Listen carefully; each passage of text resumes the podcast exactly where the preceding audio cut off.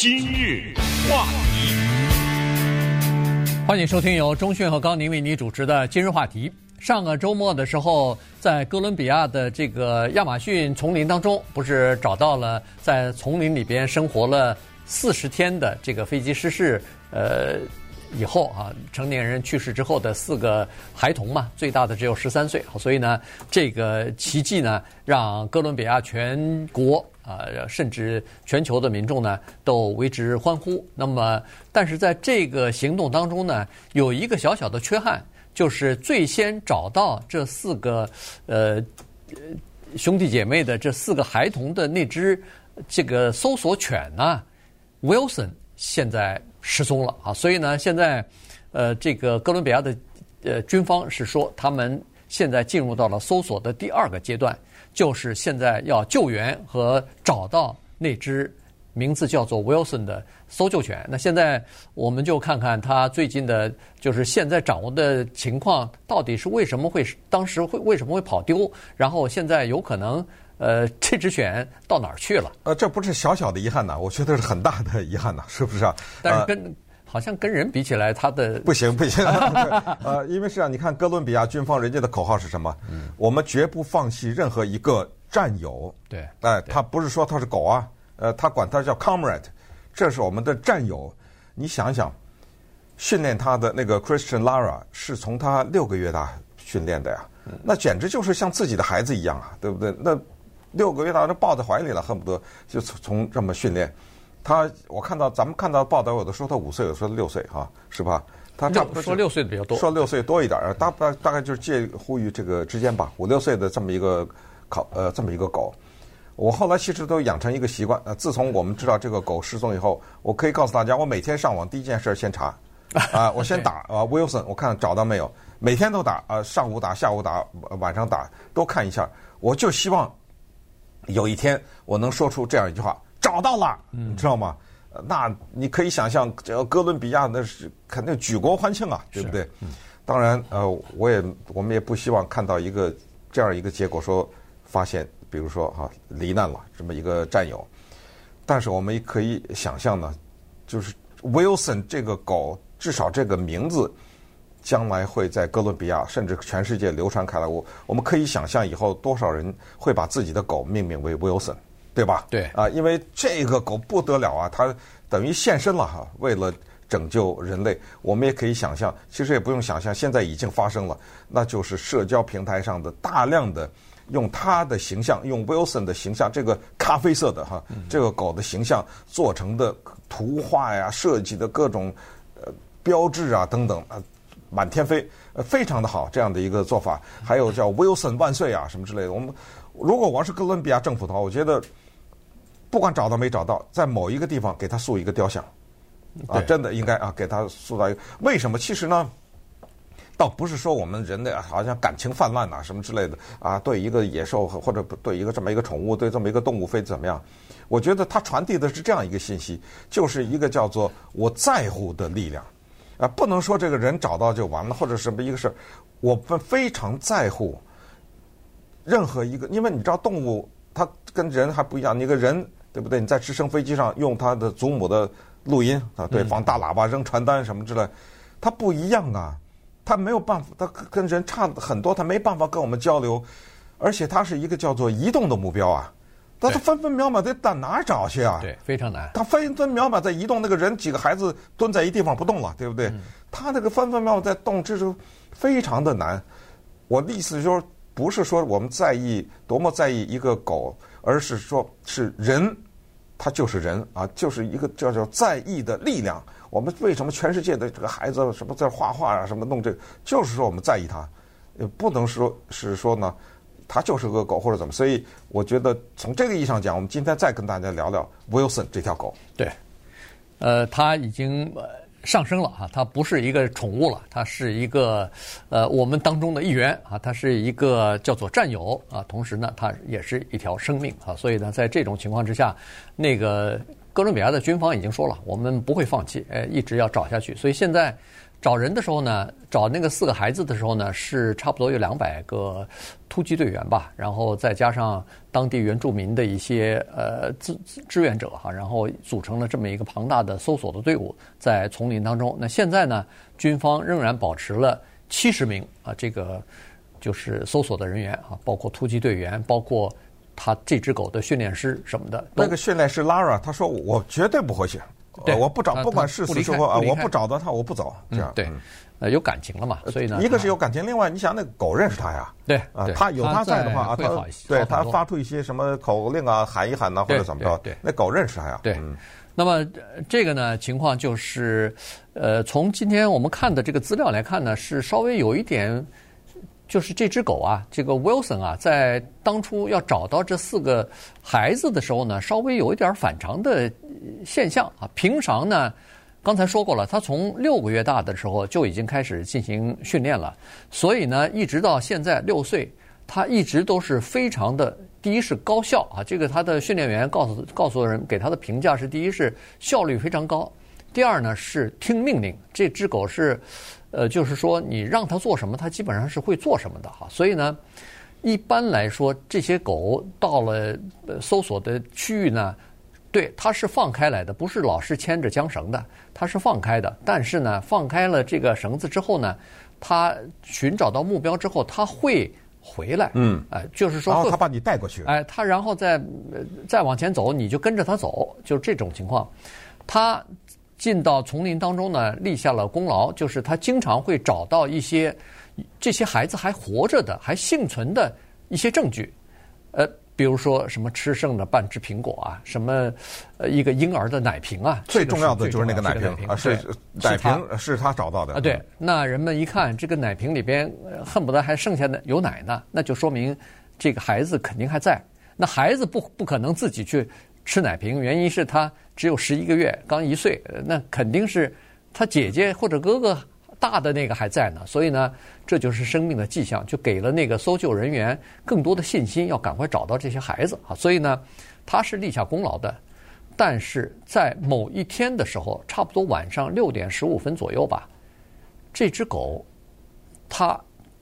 就向丛林当中就走去了。他挣脱了那个锁链，对，他就是跑了。然后据说是在四十米左右的地方，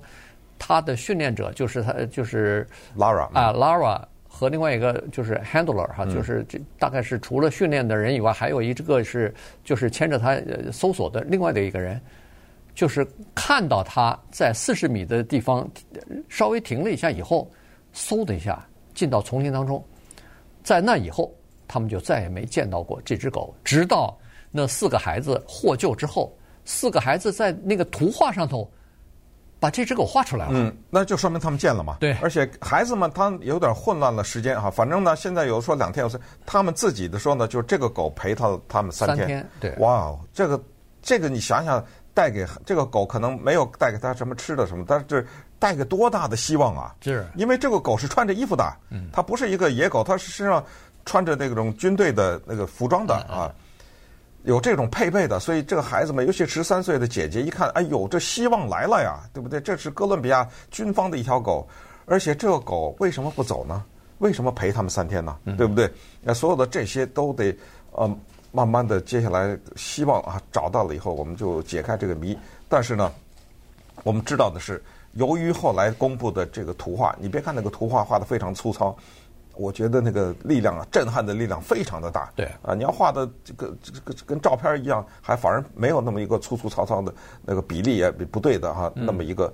关键是这个狗啊，它有一个特征，除了它咖啡色，就是这个大黑鼻子哈。对，它这个比利时的牧羊犬这个大黑鼻子，为什么强调这个大黑鼻子呢？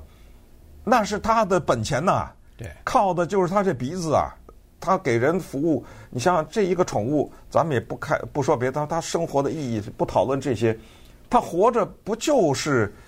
为人服务吗？他还有什么目的啊？他这活着这一辈子，他不就是为你像这个狗训练啊？我们看到哥伦比亚军方，我看到两个报道，一个是说呃有三千五，有说一千一万七啊，对不对？反正呢就是成千上万的这样的狗，他们嗅出毒品。呃，他们知道被绑架的人在哪里，他们知道受伤的人在哪里，他们知道的一个房子比如倒了，对不对？去救援呐、啊、等等，呃，太多的功能了，这些狗。所以稍待一会儿呢，我们就再看一看啊，现在哥伦比亚的丛林，有人说它为什么还带有一些灵气，是吧？呃，神秘，神秘感，呃，它的神秘在什么地方？今日话题，欢迎继续收听由钟迅和高宁为你主持的今日话题。这段时间跟大家讲的呢是哥伦比亚的一只搜救犬啊，Wilson 现在失踪了。他立下了汗马功劳，找到了四名这个在丛林当中自己靠呃野果、靠这个坚果、靠机智啊，靠自己的这个呃生活的。常识吧，呃，生活了四十天的这个四个孩子获救之后呢，他失踪了，所以现在又是揪起人们的心来了。在哥伦比亚窗户上、大街小巷的电线杆子上，你都可以看到各种各样的这个广告，各种各样的那个宣传画，各种各样的那个呃，就是张贴的那种画啊，上头都有呃。赶快祝他赶快平安回来啊什么的。其中我觉得特别感动的是一些宠物啊，小猫小狗啊，手里举着牌子，啊说哦，Missing Wilson 啊，我们很想念 Wilson。还有什么鹦鹉啊，手里拿了个小纸条啊，上面都是，你知道吗？是，就是好像因为他们跟我们不是一类的吧？他们是，他们是同类，他们是同类，他们更在意他们同类的命运。对，那那当然，这个现在 Wilson 呢，他失踪在一个。叫做呃亚马逊的这个丛林当中啊，其实在美国的不管是小说啊、文学作品啊，或者说是电影、电视当中，有许许多多的这个呃内容啊，或者是场景啊，就设在那儿。那个地方呢是充满着叫做神奇的力量啊，充满着神秘感的一个地方。你看着进到这个丛林当中，有一条挺宽的湖啊，或者说一条河流。然后你小船在上头走着走着，你看那个电视或者电影上，突然水下出来一个什么东西，经常是这种大的蟒蛇之类的东西啊。所以实际上那个地方呢，尽管它是孕育着生命，但同时呢，也有一些说不清楚、道不明白的这些呃，说是魅力也好，说是这个神秘的力量也好啊。尤其是当地的这个原住民、土著民啊，他们对这个就是。这么大的这一片原始森林，是怀有非常敬畏和这个崇敬的这种心情的。嗯，必须是这样啊，甚至他们可能有些仪式是敬拜啊。其实中国古代也有山神呐、啊，呃，土地呀、啊、什么的，也有这种。就是你到了这个地方，你首先要尊重它，呃，因为它这个里面呢有你不了解的规律。呃，当然我们相信过去是有精灵啊，呃，任何地方都有人管着呀，呃，这个林子有人管着，山有人管着，对不对？呃，等等。这都是人类科学目前暂时还解决不了的一些心理上的人类心灵深处的一些问题。你可以用科学的方式解释一些东西，把一块石头砸碎了，分析它的成分。呃，但是人的内心的这些东西，恐惧啊，还有一些对于啊整个的一个陌生的地方的复杂的心态，又是好奇，呃，又是这这个惧怕呀、啊、等等啊，这样的一种心态。那么举例来说。在寻找这几个孩子的过程当中呢，有一个比利时牧羊犬叫 Ulysses。你看他们喜欢用比利时牧羊犬，看来这种狗的要不就是嗅觉很灵啊，要不就是很机灵。结果这个叫做用希腊神话英雄尤利西斯命名的这条狗进到丛林以后，马上它那个浑身的皮肤啊变红了，嗯，呃，然后哇哇的吐啊，对，然后再一看，哇，这个狗的身上被各种毒虫啊，咬的是遍体鳞伤，赶紧拯救回去了。然后他们最后得出来的结论是，因为这尤利西斯这条狗呢，很多的时候它是在城市里面执行任务，它是城市狗。嗯，猛的一下拿到这个丛林里，这水土不服啊。对。结果，但是这个 Wilson 呢，他们说不一样啊，Wilson 就是一个丛林狗，它很多的时候执行任务是在这个丛林里面。可是这个丛林里面呢，还有另一个问题，它有。走私的，他有很多毒品贩子，他在这个里面进行毒品的交易和毒品的运输，这就是为什么 Wilson 身上没有安装 GPS，因为这个事情出来以后，很多人哎，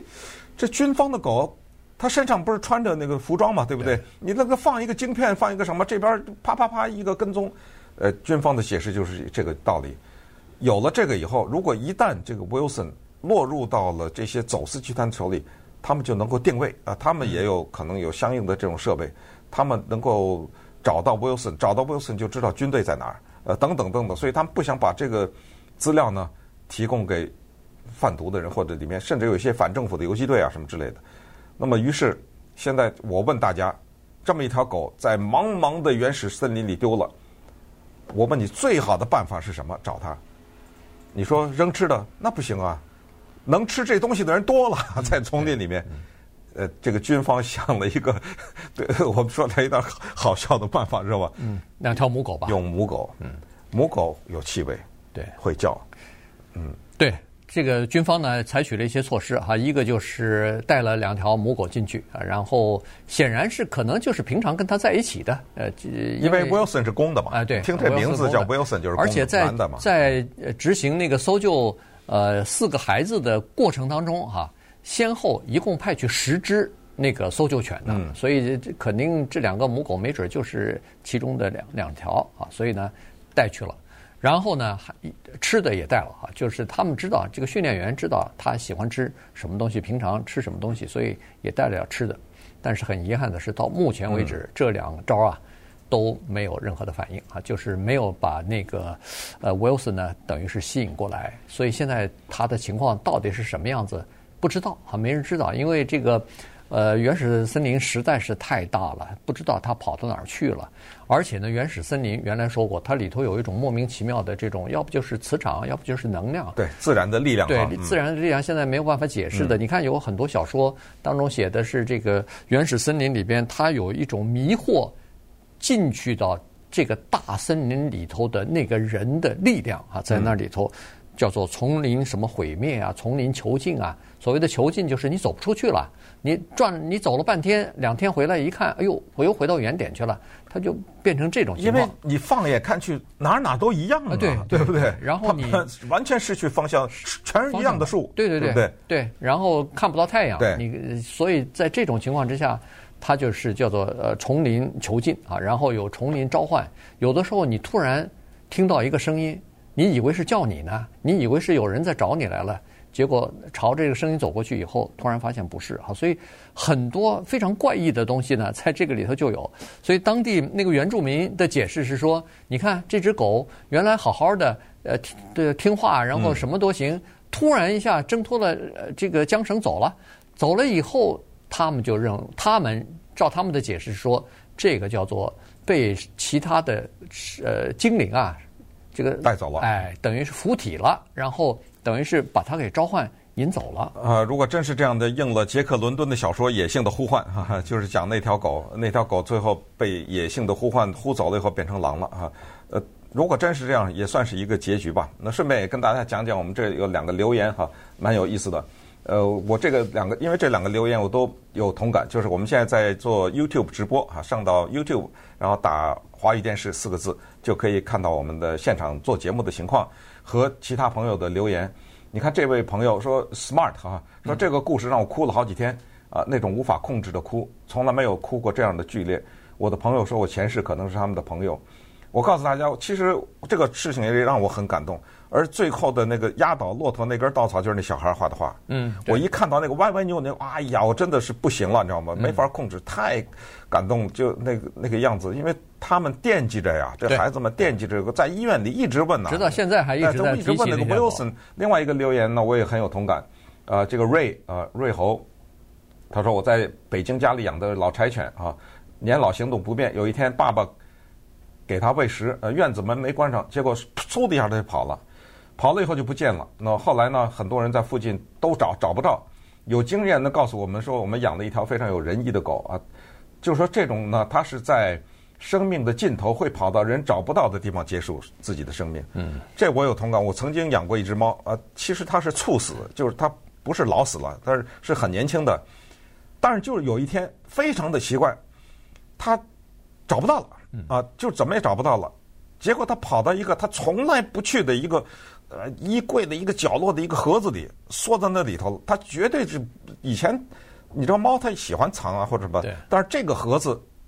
它它去了绝对不去，呃，等找到它的时候，已经不行了。嗯，呃，他就找一个人找不到的地方，就就自己悄悄的。我知道动物有一种奇怪的这种本能哈，就是他自己知道自己的，他知道，他知道他知道自己不行了。哎，包括我我知道的最最明显的，大家都知道的就是大象，大象到最后。呃，快要临终的时候，老了以后，它会脱离，因为象都是一群一群的，它是属于这种，呃，而且对，集中在一起的，而且他们寻找死亡的那个地方啊，哎，是一个集集体的坟墓，对，就是之前的几百个都在那儿，对对，没错。所以后来非常隐蔽的地方，对，后来被人发现到的时候，是满地的是那个遗骨和象象，几百个、几千个那个象牙和骨，就是他们都知道要到那儿去，嗯，而这种地方一般的人是找不到的。